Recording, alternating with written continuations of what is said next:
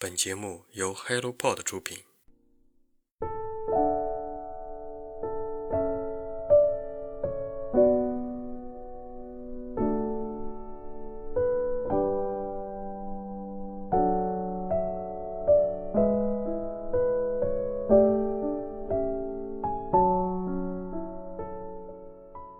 走出我房间，看看屋外的世界，跳出日常视野，从另一个角度回看自己。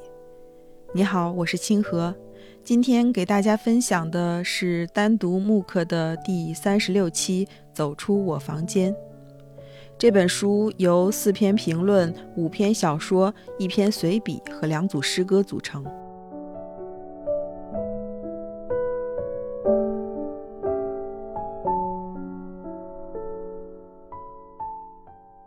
这期的惊喜是赛珍珠的小说《安德烈亚神父》。我们都知道，赛珍珠是一位曾获得诺贝尔文学奖的美国作家，但是他曾跟随身为传教士的父母在中国生活了将近四十年。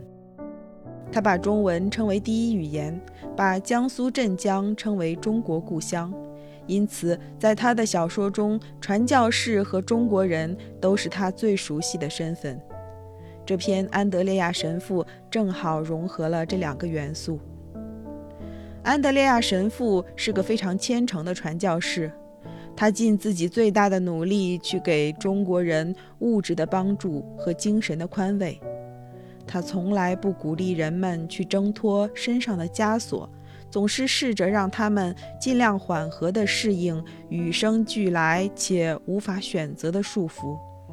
有一件事他无比肯定，就是任何人都无法逃离命运的压迫，因为他自己的枷锁都难以挣脱。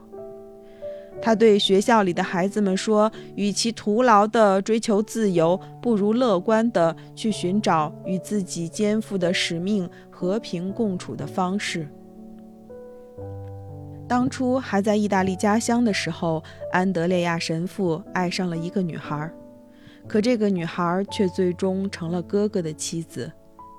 对哥哥的爱和对女孩的爱交织在一起，安德烈亚每天被负罪感刺痛着灵魂。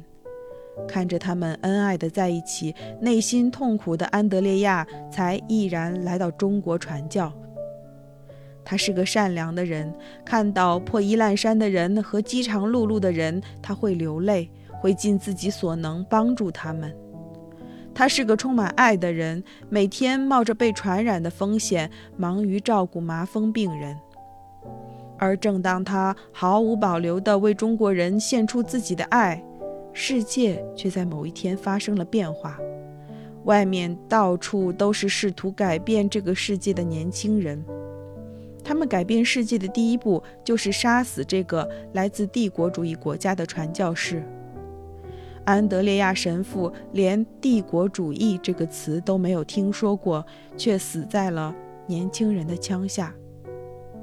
十字架和自由本不矛盾，这时却被一颗子弹强行分成了对立面。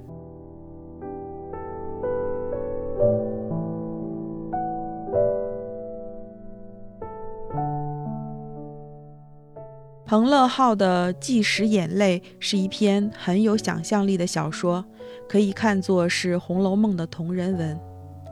小说里虚构了一个爱尝眼泪的皇上，然而国家历经战乱、饥荒、瘟疫，百姓已经习惯了悲伤，很难再哭出眼泪，于是眼泪变得难以获得。当皇上的喜好成为一切的标准，那么事情都变了味道。内务府想尽办法收集眼泪，甚至连咕咕坠地的新生儿都不放过。他们让母子分离，孩子因饥饿而哭泣，母亲因思念孩子而悲伤。等他们的泪水被采集了，就可以让他们见面。可是渐渐，这种方法也不管用了。为了保住元妃在宫中的地位，也为了保住贾家，大家暗中商议，劝说林黛玉进宫候选。林黛玉自知已成为贾府的牺牲品，竟然冷笑着答应了。她知道贾府也离衰败不远了。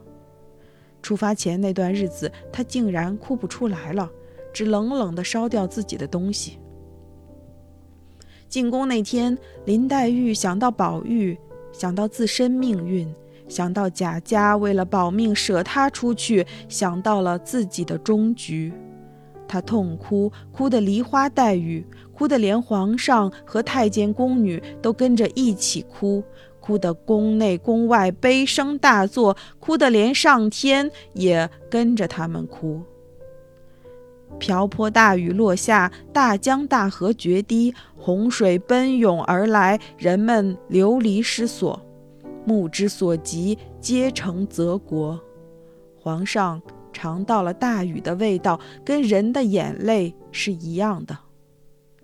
个人命运的可悲和整个国家的可悲也是一样的味道。满纸荒唐言，一把辛酸泪。